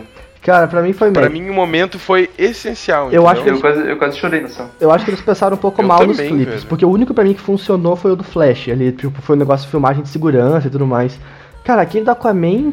Meu Deus, mano, alguém foi com uma equipe de IMAX pra filmar o Aquaman, tá ligado? Tipo, como assim? Ai, mas olha as coisas que o Júlio se incomoda, por mas favor. É que, ah, vai dizer que você não. Cara, quando você viu do Flash, você pensou, tá, o cara achou algo fantástico que alguém filmou e, e guardou. Aí quando você vê o do, do, do Aquaman, você pensa, porque você tem, que, você, você tem que se questionar de onde está vindo a imagem, porque é a parte le é. legal. Aí quando você pensa numa imagem tem. perfeita. Então você se questiona por que, que, tem uma formiga gigante embaixo da mesa de jantar do Homem-Formiga. Ca velho, calma. Cara, mas isso é parte do não, filme. Não, né? E, Ué, isso e, também, e, cara, velho. tá explicado, tá ligado? Tá explicado a formiga gigante, Ué? quer não. Mas por que que tem que explicar a qualidade da filmagem do Aquaman? Ah, Isso é você tentando achar agulha no palheiro pra, criticar, mano, pra aumentar ficou absurdo. o seu reiterismo no filme. Ficou, ficou absurdo. E, a, e o Cyborg, eu achei assim, tipo, faz, faz sentido, né? A imagem do cara gravando. Mas eu achei que também parece que eles estão comendo um pedaço do filme do, do Cyborg, né? Porque essa, é, eu também achei, cara. Essa cena tem que estar no filme do Cyborg, sabe? E... Não, a cena do Cyborg realmente eu achei mais fraca, foi a que menos me empolgou. Mas a do Aquaman e a do Flash foram fenomenais. Cara, a do Aquaman foi sensacional, cara. Porque o Aquaman, é que o Aquaman tá Nossa. tá muito maneiro, né? Ele pegou, tá. deu um jatão, foi tipo, caralho, que foda. Eu, eu achei muito legal a caracterização do Aquaman, cara. Eu, eu gostei tipo, também. Ele, ele traz aquele negócio meio, meio rei, assim, meio viking. Eu achei muito, muito show a caracterização dele. Cara. Ele tá bárbaro, né? Ele tá, tá tipo, bem. Isso, isso. É, é, o Conan debaixo d'água, né? É literalmente uhum. o Conan, na real, né? Porque o. Cara, eu achei genial, cara. o Jason Momoa já foi o Conan uma vez. Ele só, ele só não respira debaixo d'água, né? Ó, lá vem. Ai, que coisa chata. Ah, não, isso daí foi tipo. Foi de leve. Foi tipo, ah, eu, eles não decidiram ainda como que eles vão fazer esse efeito. Vamos falar do ritmo do filme agora? Ou vocês querem falar de outro ponto aí? Tá. Não, vou falar de ritmo de filme. Assim, como eu disse, o filme tem alguns problemas que para mim são claros, mas que não comprometem o filme porque eu gostei, eu pirei, eu surtei com esse filme. É, um dos problemas é o corte do filme. Eu acho que esse filme, né, a gente sabe que ele vai ter uma edição é, estendida de 30 minutos a mais, que é coisa pra caralho. A Warner já liberou uma cena desses, que vai estar nesses 30 minutos, que é uma cena, se a gente for ver, importante, principalmente pro que vem ainda, né, com a Liga da Justiça e tal. E Cara, o filme tem muito problema de corte, ele tem alguns é, problemas de ritmo também, que são bem sérios. Mas igual eu falei, chega. Né, o filme tem duas horas e meia. A gente já viu o filme de duas horas e meia de super-heróis que você não sente que são duas horas e meia. O Batman vs Super-Homem, eu senti que eram duas horas e meia, mas não foi aquele sentir que você cansa, entendeu? Porque foram duas horas e meias boas para mim. Mas eu senti que eram duas horas e meia. Cara, eu não senti isso, cara. Não consegui sentir. Putz, eu senti. Não conseguiu sentir? Eu, eu achei até um problema isso, na verdade, cara, porque eu achei. Eu não sei se é exatamente um problema do roteiro ou mais edição, assim, sabe? Mas eu. Talvez seja um dos dois, assim, cara, mas eu achei que as cenas deles são muito curtas ou muito longas, assim, sabe? O, principalmente no começo do filme, né? Não é como se. O, o, começo do filme são várias cenas curtas, tipo, amontoadinhas. É, exatamente. Isso, isso me deixou um pouco incomodado, pra ser sério. Eu acho que talvez isso é o que mais tem me incomodado no filme. É, eu achei assim que, tipo, pô, uma hora eles estão brigando, uma, quer dizer, uma hora ele já tá, já tá de cara lá com o Superman, daí outra hora ele. Daí você vai lá daquele plot inicial lá do, do Superman no negócio da justiça, e depois daqui a pouco já tá se iniciando pra, pra eles brigarem, assim, sabe? Eu achei que tem muitas poucas situações, assim, na verdade, no filme. Eu achei que isso me, me incomodou bastante, assim, quando eu tava vendo. Pois é, eu sinto que tem muita coisa acontecendo ao mesmo tempo e elas ficam uma, uma jogando em cima da outra, sabe? Tipo, teve, teve toda a questão da Kryptonita que tem um arco completo, né? Deles tirando debaixo d'água, do Lex carregando de um lado pro outro, Batman descobrindo que ela existe, criando. Esse arco se mistura com a relação com a relação meio desenvolvida da, da Lois com o Superman, que eu acho que são os melhores momentos do Superman para mim são eles juntos quando ele não tá salvando elas. E isso acontece. Eu também, eu também achei legal. É, isso, isso, acontece umas duas vezes no filme. Tal, talvez mais, não sei. E aí tem o Batman ficando puto, tem o Batman. Tem, tem ao mesmo tempo que o Batman tá ficando puto, que o Super-Homem tá tipo investigando o que que tá. Tem o lado do Batman indo atrás da Kryptonita, né? Tem esses dois lados. Aí tem o, o Jesse Eisenberg, o, o Lex fazendo sei lá o que, que sei lá, ele é o cara mais aleatório do mundo nesse filme. E isso tudo fica se costurando, e a Liga da Justiça começando, e aí o plano do, do Apocalipse, o plano de estourar o Senado, e a, a galera contra o Homem-Aranha, do Super-Homem, a galera manda o Super-Homem. E tudo isso muito amontoado e, sei lá, eu achei que teve poucas situações inovadoras pra trama, assim, sabe? Não, tipo, não contribuiu nada pra história do filme, muita coisa, assim, sabe? Sim. E eu, eu acho, acho que isso me atrapalhou bastante. Eu acho que também que o filme tá muito mal construído em alguns aspectos, tipo de a galera ter uma estátua do super-homem, cara. Eu fiquei tipo, seria uma figura tão controversa, e ele, ele já é desde o começo uma figura controversa. Porque Eu não sei se ele é controverso. Ele, ele, divide, ele divide o público. O, a... Não, eu acho que não. Eu acho que ele. ele é, quem não gosta dele são os políticos. Eu acho que o povo adora Mas ele. É o, po... o povo acendeu vela pra ele, o povo, o povo fez tudo pra ele. pra ele. Eu... Ah, Júlio, mas tá, representando. Tá, mas... mas tá representando o povo em geral, mas... né? Tipo, até no México a galera gosta dele. Mas o povo não constrói estátua, né? Ser do político. Mas, cara, tipo assim, a galera começou a principalmente questionar ele naquele, naquela cena lá do comecinho, em que o. em que o, ele vai salvar a Lois Lane e. Pra variar. E o Lex mandou os caras matarem todo mundo para parecer que foi ele. Aí a galera já acreditar que ele matou todo mundo no tiro já é estranho, né? Sendo que, tipo, até então ele nunca tinha matado ninguém. De repente ele matou uma galera e todo mundo ficou: O quê? Como assim? Super-Homem matando? Que filho da puta, não gosto mais dele.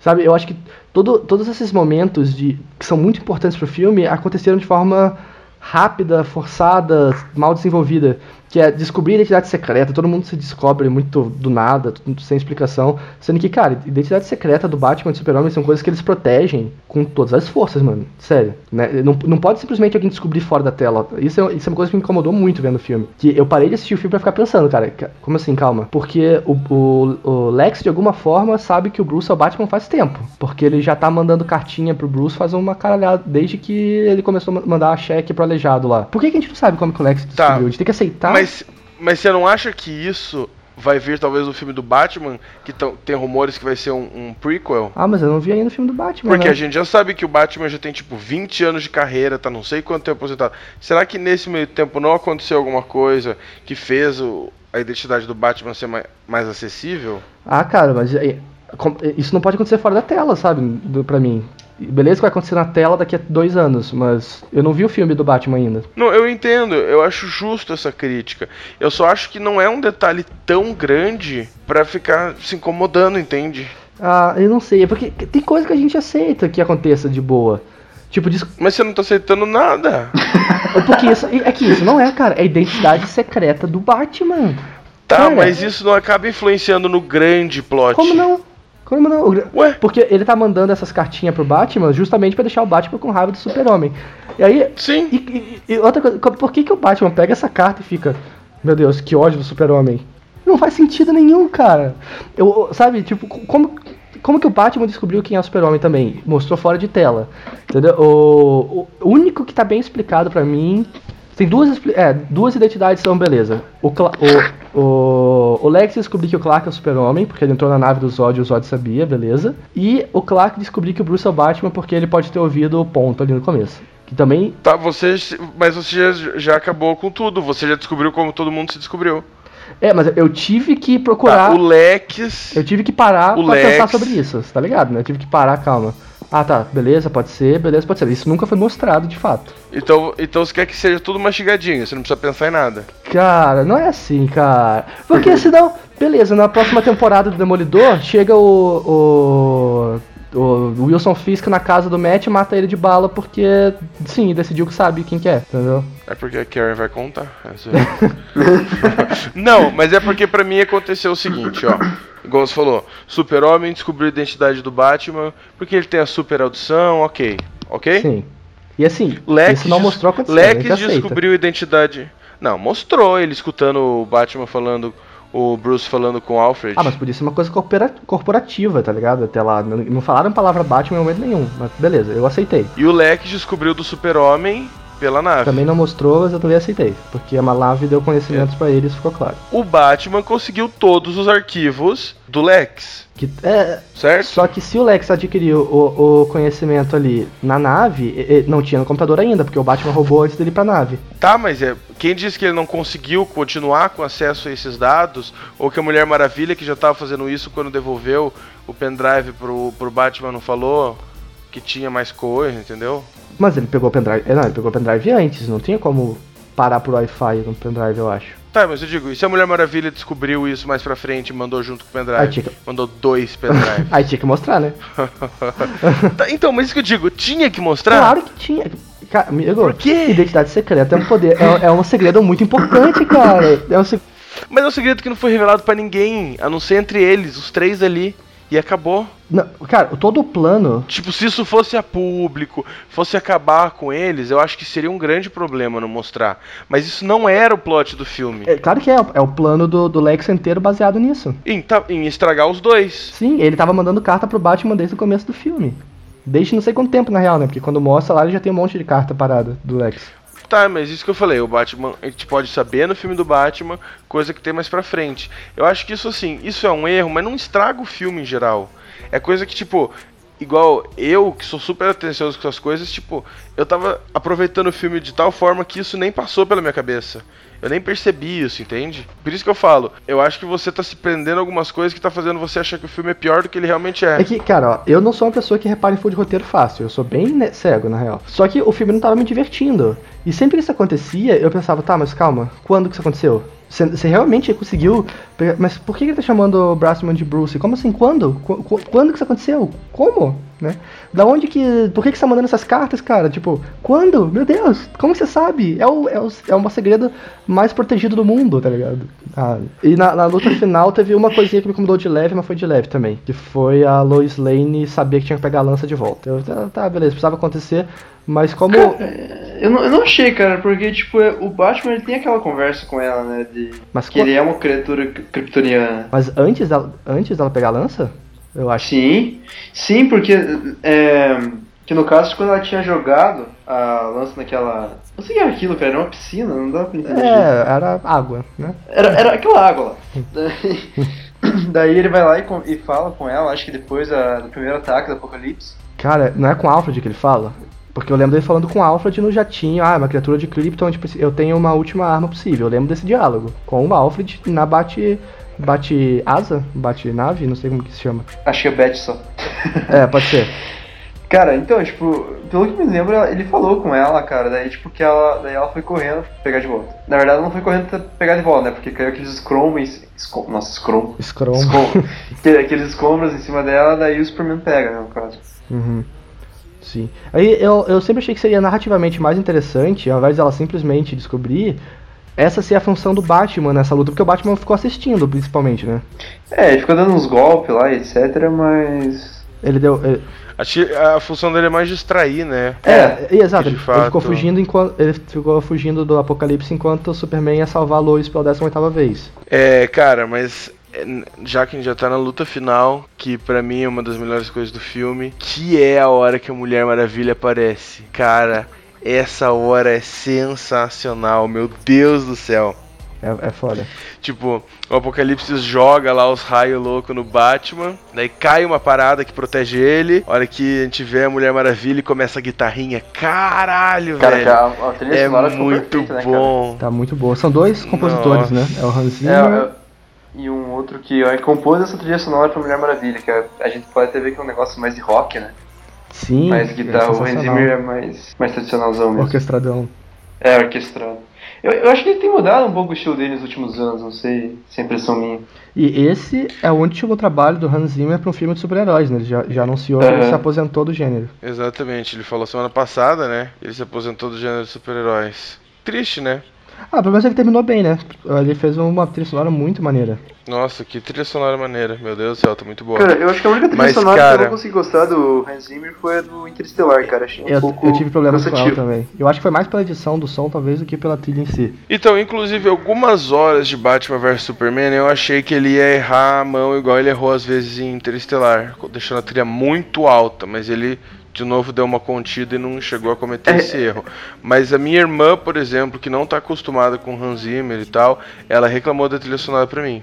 Ah, é? Ah, eu gostei. Uhum. Eu, eu, achei ela bem legal. Não, pra mim tá é sensacional que, é, também. É que Interstellar também foi um projeto bem ambicioso dele, né, cara? O Christopher Nolan nem falou sobre o que era o projeto, já pediu pra ele fazer, pra ele, pra ele fazer a trilha, cara. É, o problema da trilha do Interstellar pra mim é que ela, ela muito te guia, eu acho, pela mão, sabe? É tipo, é. porque como te, o momento em tela não parece, o visual não te convence do drama, a, a trilha sonora é extra dramática, sabe? E foi, foi um problema que eu tive com o Interestelar. E nesse filme eu não achei. Nesse filme eu achei que a trilha sonora foi bem épica, né? Tipo, especialmente uhum. nos momentos de luta. Foi bastante tá, agora, galera, mesmo. Isso, agora imagina se a gente não soubesse que a Mulher Maravilha tá nesse filme. Cara, cara eu, eu, ia, eu ia gostar, cara. Eu ia gostar bastante. Cara, ia ser sensacional. Ainda mais que a galera tava criticando que a Gal Gadot não tinha nada a ver com a Mulher Maravilha. Iam ver que escalaram ela pro filme por um personagem X, ninguém ia nem desconfiar. Agora, imagina a hora que ela saísse ali do avião. Sim, a, a moça falava, Miss Prince. Cara, já ia ser sensacional. A hora que ela aparecesse, ia ser foda pra caralho. Ia ser muito. E, aquela, e todo aquele momento que ela aparece antes, em que ela tá junto com o Batman. Junta não, né? Tá roubando do Batman que o Batman tá roubando do Lex. O pessoal ia ficar. Na festinha é, lá. Fala, né? Opa, homem é gato lá, cara. Pô, que massa. É, porque ela tá interagindo com o, com o Bruce, tá roubando. Sim. A galera acha de boa que era mulher gato, né? Não. Cara, ia ser fenomenal. Mas também tá bom de qualquer forma, então. É, a Mulher Maravilha foi realmente. Eu, eu acho que o filme podia ter mais dela até. Podia ter mais a interação dela com o Bruce, sabe? Tipo, ela podia conhecer o Super-Homem mais um pouquinho. Porque, cara, não dá pra não ver esse filme e não querer mais de Gal Gadot, né? Tá muito bom. Não dá. E é engraçado porque a gente, a gente sempre critica que alguns trailers mostram demais. E o trailer de Batman, quando eu vi, eu falei, ah, eles mostraram demais. Mas para mim não estragou o filme, sabe como? É, eu continuei achando que mostrou demais, mas também não, não, não digo que estragou. É, não, eu acho que mostrou demais. Se você for ver, tá, todas as cenas da Gal Gadot estão no trailer. É verdade. Mas são fenomenais ainda assim, sabe? É que, é que eu acho que eles geram. Eles, apesar de ele ser um filme bom, ele é meio previsível, assim, sabe? Então eu acho que não estragou também a experiência pra mim. Então foi, é muito legal ver. Eu acho que só o Apocalipse não devia ter sido mostrado mesmo. É. é. é. O Apocalipse. E o Apocalipse, quando eu vi, eu não me incomodei. A galera tá falando muito mal dele, né? É, eu gostei, cara. Achei. Mas depois eu, eu, eu, confesso que eu achei ele bem parecido com os orcs do Hobbit mesmo. Mas, tipo, né, o mesmo modelo 3D. Mas não chegou a me incomodar, até porque quando ele começa a crescer e ficar espinhudo, ele fica mal maneirão, né? Cara, eu achei muito bacana, cara. Eu achei muito. Só o clima do filme muda um pouco nesse momento, né? É, a partir da. É verdade. A partir do momento em que o, o Batman e o Super-Homem se enfrentam, que para mim é, é o melhor momento do filme. Não sei se vocês também acham ou não. Porque aquele conflito eu achei muito forte. Eu achei, cara, mesmo que a motivação ainda estivesse meio média pro conflito acontecer, tipo, tava legal por parte do Batman, parte do Super-Homem mais ou menos. Foi uma luta muito boa, né? Foi um, tipo um Batman estrategista pra caralho, meio maluco, porque é que pra mim a luta ali era só do Batman. É, talvez. Era o Batman. Porque o Super-Homem nem queria brigar, ele estava se defendendo. Mas ele entrou, né? Aí no final ele se irrita. Exatamente. E isso foi legal. Esse momento, tipo, a transformação do, do Superman, tipo, Não, cara, não, cara, tá tipo, tá bom, filho da puta, vamos, vamos pegar na porrada. Foi, Obrigado. foi um momento se, bem se legal. me fuder, eu vou te fuder. É, porque ele fica meio com sangue nos olhos. E, cara, quando. Porque o Batman usa o spray lá de Kryptonita, deixa o Superman fraco e começa a bater, bater, bater. Quando o efeito da Kryptonita passa, cara, que ele dá aquele soco. Cara, isso- aquilo foi sensacional. a a- e a cara de medo, sério. O Bruce fez uma cara de medo que eu fiquei, caralho, que massa. Isso foi muito maneiro. Pro Batman. E é muito medo. legal porque a gente fica. E é muito legal porque a gente fica trocando, né? A gente fica, vai Batman, vai Batman, vai Super-Homem, vai Ah, não, Super-Homem. é porque- não Batman, não Batman, não É, Super-Homem. eu, Ah, muito eu bom. tava meio que sempre vai Batman, mas foi muito maneiro de ver a luta acontecer. Nossa, que luta boa. Que luta boa. É muito boa mesmo. E assim, ela, ela mostrou pra mim um Batman meio louco, sabe? Porque ele podia ter matado o Super-Homem muito antes se ele não tivesse feito uma lança assim, sei lá. Tipo, várias. Uma lança com a pedra já. Se ele tivesse feito várias balas, ele podia ter soltado a poeirinha, a fumacinha, deixar o Super-Homem fraco, pô, matar. Ele podia ter feito isso. Mas não, cara, ele, que... ele Aham. tava maluco. Ele queria amarrar o, Ba- o Super-Homem pela cordinha, sacudir ele, bater. É, E filho. ficou, ficou muito boa essa cena, cara. Ficou muito maneiro. Bruce Wayne tá putaça nesse filme. E ele, Que é isso. ele estar maluco justifica pra mim uma cena que a galera reclama muito, que é o motivo pelo qual ele para de bater no super-homem. A da Marta. Sim. Isso, porque o pessoal tá reclamando Ah, eu- eu demais acho- disso. Cara, eu, eu não achei, tipo, um tão problemático assim, cara. Eu gostei da cena. Eu gostei também, mas vocês não veem o pessoal reclamando? Pra mim foi tipo, cara, Eu nunca me ele é toquei humano disso. também, sabe, velho? Cara, Ele também tem mãe, tá Ele ligado? também tem mãe, a mãe dele tem o mesmo nome que a minha, entendeu? Tipo, a gente, talvez a gente É. tenha alguma coisa em comum. Eu, eu, eu- cara pra mim eu fez sempre li quadrinhos, cara, e nunca me toquei disso, cara. Eu também, velho, que engraçado. Cara, Cara, eu, eu nunca tinha percebi tocado. uma coisa dessa, cara. Que sacada eu tinha fenomenal. me tocado disso uma semana antes de ver o filme, porque eu tava jogando Batman Arkham Knight, tava fechando. E aí tem um momento que, tipo, passa pelos pais do Bruce no chão e não fala o nome deles. Eu fiquei, cara, qual que é o nome da mãe do, do, do Bruce mesmo? Aí eu pensei, é Marta. Não, calma. Marta é a mãe do super-homem. Aí eu fiquei tipo, ah, não sei, não lembro. Desisti. Aí quando eu vi o filme, eu, ah... É, Mar é Martha Wayne e Cis Hot. E o quê? Cis Hot. Me explique, eu não entendi. Traduza Cis Hot. Se vê... Não, não. Si. Se de mar... É. Mar é quente. Mar. Ma, mar é quente. Nossa, nossa, Matheus. Cara, mar, mar tá quente. Sim. Cara. Meu Deus, cara. Cara, essa foi, foi genial, hein, cara. E, e os pais do Eu não Batman. teria pensado nisso. Eu não reparei isso vendo o filme. Eu tive que reparar depois e tive que ser apontado pra isso. Que os pais do Batman são a Meg e o Negan de Walking Dead. Também conhecido Pois como o é. o pai dos caras do Supernatural. E como o comediante de Watchmen. De É. Watchmen. Cara, eu, eu, eu vi isso, cara, fiquei bem chocado quando eu vi. Você reparou? Bem, bem antes do filme, assim. Cara, que engraçado. E falando nisso, a, pra mim a abertura desse filme, que é a morte dos pais do Bruce, ele caindo no caixão e tal, descobrindo a Batcaverna, é muito boa, velho. O Zack Snyder tem essa de fazer aberturas muito boas de filme, né? Sim, de ela- Watchmen também. é Cara, o linda. ótimo aquele do Bob, com o Bob Dylan no fundo, cara, foi Muito bom. fenomenal. Cara, a abertura de Watchmen é o videoclipe perfeito pra aquela música. É, é genial, cara. Assim, É, é esse e o enterro do, do Demolidor, do comediante, cara. são ótimas, né? É, Cara, genial. Ah, o enterro do comediante. é foda. Eu gosto muito da abertura de Sucker Punch também. Sim, é boa. Mas o essa abertura do Batman vs Superman, eu achei ela muito bonita de ver, mas eu achei que ele podia ter contado outra história nela. Eu achei que ele perdeu uma oportunidade de contar uma história nova, sabe? Explicar, explicar mais esse Batman, diferenciar ele do dos outros. Por que, que ele mata, por que, que ele atira, por que, que ele é tão revoltado. Eu acho que. Assim, Eu acho que não, eu acho que tem que deixar nesse, porque no filme do Batman ele pode explicar tudo isso. Cara, eu tô esperando muito que o filme do Batman seja dirigido pelo Ben Affleck. Ben Affleck, cara. Eu acho, Meu que, Deus. eu acho que vai ser. Eu acho que a galera tá clamando. Não, e isso. você viu que ele falou numa entrevista que ele fez o roteiro? Quem? Eu vi, cara. Nossa, Ah, eu tô o Ben Affleck? demais, cara. Pô, eu tô sensacional. rezando demais. Ele que tá trabalhando. A gente pode ter meio consenso que esse filme ele pode não ter sido perfeito, ele pode ter tido várias falhas, mas eu acho que ele deixou todo mundo, sério mesmo, tá todo mundo com vontade de ver mais o universo de si. Mesmo quem tá Sim. falando mal, todo mundo quer ver o, o Ben Affleck fazer o Batman, todo mundo quer ver o filme da Mulher Maravilha. Então, é por isso que eu acho que a galera tem que parar um pouquinho de, de, de crucificar tanto, assim, falar. A galera fez petição. Mano, a galera. Ai, Júlio. A galera tá fazendo petição pra tirar o Zack Snyder da Ah, não, os direção caras são muito chatos, né, de cara? Liga da Justiça. Não precisa, cara. Só faz, só faz o filme direitinho. Só não apressa tanto. É, mas é, cara, é muito bom. Eu adorei esse filme. Eu acho que né, eu, ele tem muitos defeitos, mas igual a gente, o Júlio comentou no começo do cast, tem filme da Marvel que a gente reassiste e começa a reparar em alguns erros, sabe? Eu tenho a impressão como eu não revi esse filme, eu tenho a impressão que se eu rever Batman vs Super-Homem, eu vou começar a achar detalhes no filme que eu não vi antes e talvez gostar ainda mais. Como também tem a chance é... de eu é. achar ele ainda mais longo do que eu já achei a primeira vez. É eu, acho, eu acho que como você se empolgou na primeira, a segunda deve ser, deve ser pior. Eu acho que pra mim pode ser. Isso que eu digo. É, pra mim pode ser esse efeito de tipo, ah, não, tá massa.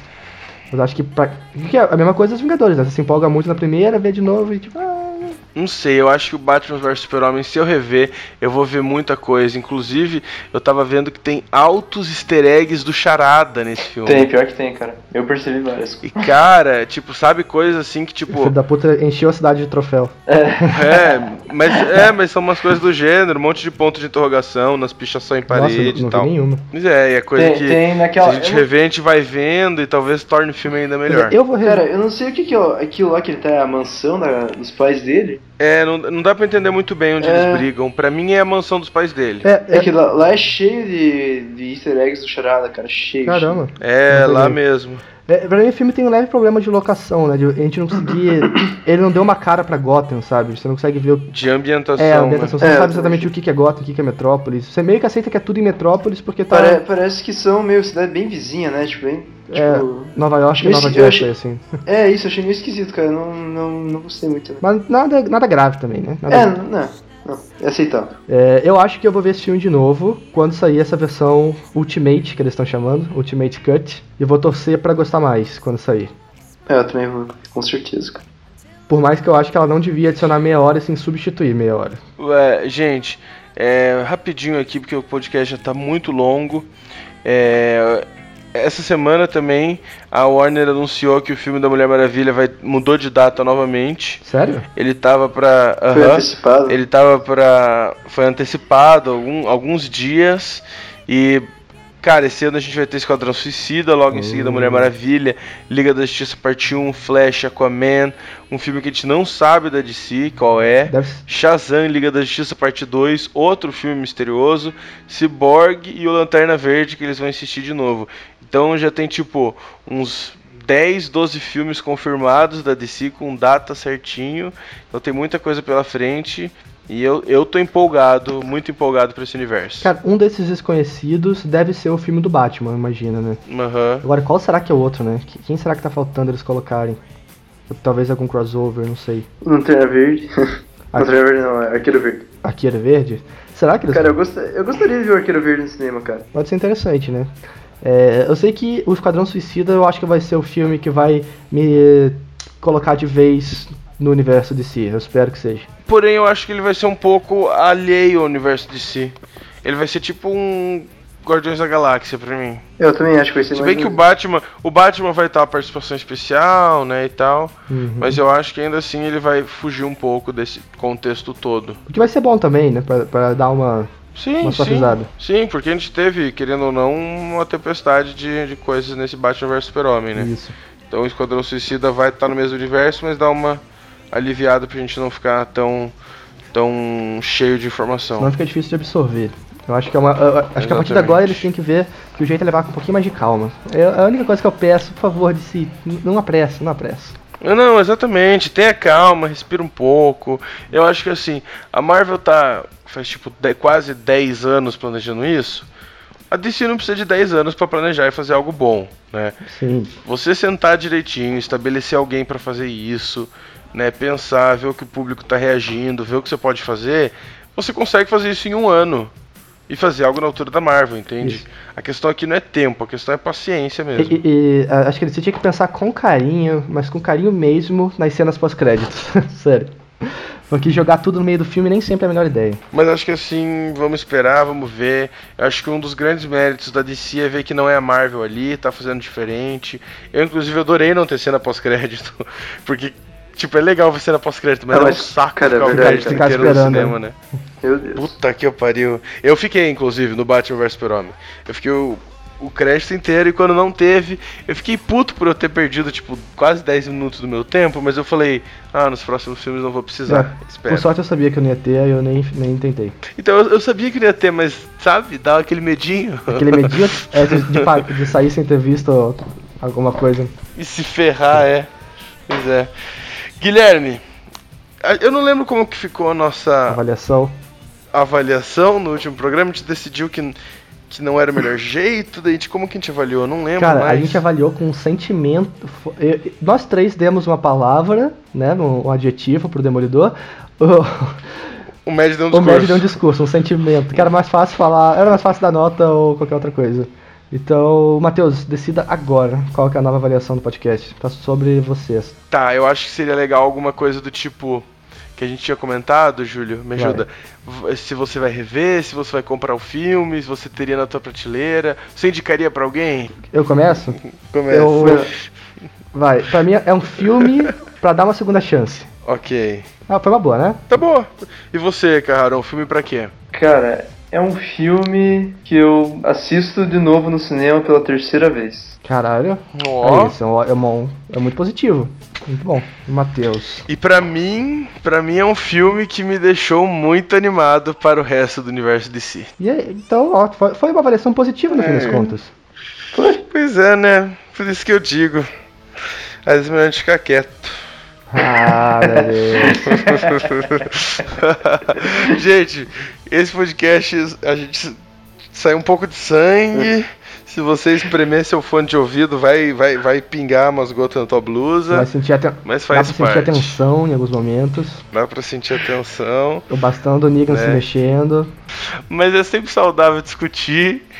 A gente, eu não sei, a gente tentou nessa edição fazer, um, é, fazer uma, algo mais, vamos dizer assim, mais recheado. Então a gente falou aqui um pouco o sobre o Zack Schneider, algumas curiosidades. Então, comenta aí o que você achou desse formato. Ele ficou Consequentemente, como a gente trouxe bem mais informação, ele ficou mais longo, mas comenta aí, o que, que você Cara, prefere? E principalmente, comenta o que, que você acha do sistema de avaliação que a gente tentou até agora, qual que foi o melhor, por favor, porque a gente tá atirando no escuro aqui. a gente quer ser diferente, é. mas tá difícil. E vamos, e vamos criar uma hashtag aqui, que é hashtag Reclama menos Júlio. Ah, você queria um podcast inteiro, todo mundo concordando, falando sim, também acho. Não, não, tem que ter. Não, tá, né? Eu não vou mais discutir porque agora tá acabando o programa e eu tô com sono. Isso aí. Isso aí, é bom mesmo. É bom, é bom que você tá com sono, tá tarde, tem que trabalhar amanhã. Eu não gasto saliva à toa. Ah, ah, ah, ah, seus, ah. seus argumentos são falhos, amigo. Ah, por favor. Você que acha coisa para criticar do nada e meus argumentos são falhos. Eu que jogo um monte de coisa para criticar na sua cara e você joga pro lado e fala: Não, não tô vendo, não tô vendo, não tô vendo, não tem. Você tá mentindo pra mim. Mas... Você que sempre. Você que sempre dorme antes de terminar e daí fica zoeira.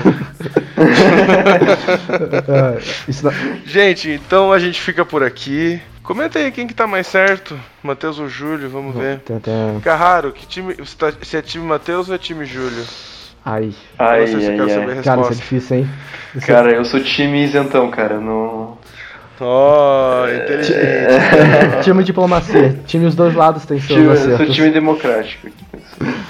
Depois eu pergunto por embora. Olha lá. Então tá, gente. Um grande abraço até semana que vem. Tchau, gente. É Tchau, Tchau gente. Vou até daqui a algum tempo. Até essa dança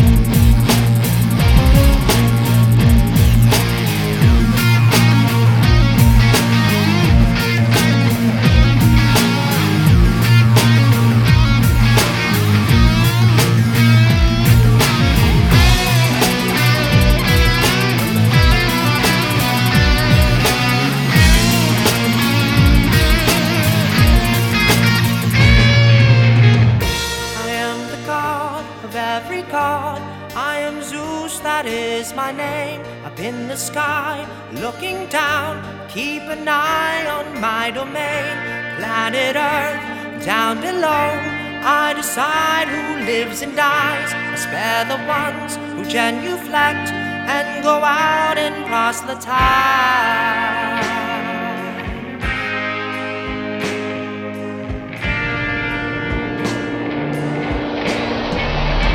Tell the world.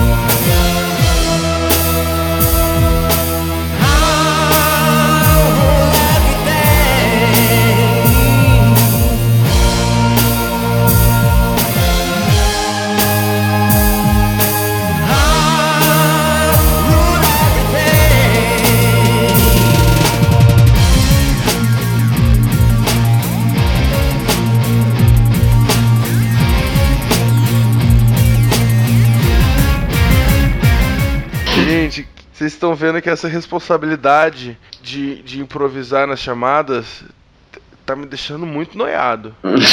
Cara, você criou um monstro, agora você tem que continuar. Já virou marca registrada no podcast. Verdade. Mas fazer saúde. Tá. Vou ter, que, vou ter que pensar melhor agora. No improviso não tá funcionando muito mais, não. Cara, isso que eu ia falar, você, tipo, antes, quando a gente anunciar o próximo podcast desse dia, você já começa a pensar, escreve e na hora você finge que inventou. Eu acho que é a solução perfeita. Então, mas a gente vai continuar falando que é improviso pra galera. Exatamente. Cara, você pode falar Entendi. até pra mim que é improviso, que eu finge acredito. Tá, beleza. Então eu vou, vou, fazer uma coisa muito, muito bem elaborada, muito bem construída e divertida. E chega de, de piadas sobre o nome do Carrara. Cara, por favor. Né? Carrara, você já tinha ouvido Por... essa do Esculpido em Carrara alguma vez antes ou a gente foi original aqui? Cara, eu nem sabia que existia essa pedra. Não sabia? Não. Porque eu, eu, nunca soube exatamente qual que é o jeito certo de falar, porque eu aprendi como cuspida e escarrado, né? Só que eu descobri que isso é uma daquelas expressões que foram, sabe, mudando conforme o tempo, tipo cor de boca é. quando foge. Uhum, uhum. Cara, sempre, me, sempre me chamaram muito de taxista, cara, por causa da grande família. Ah, ah nossa, cara. Você está, você está criando um monstro desse lado. Essa foi uma boa informação. Taxi driver.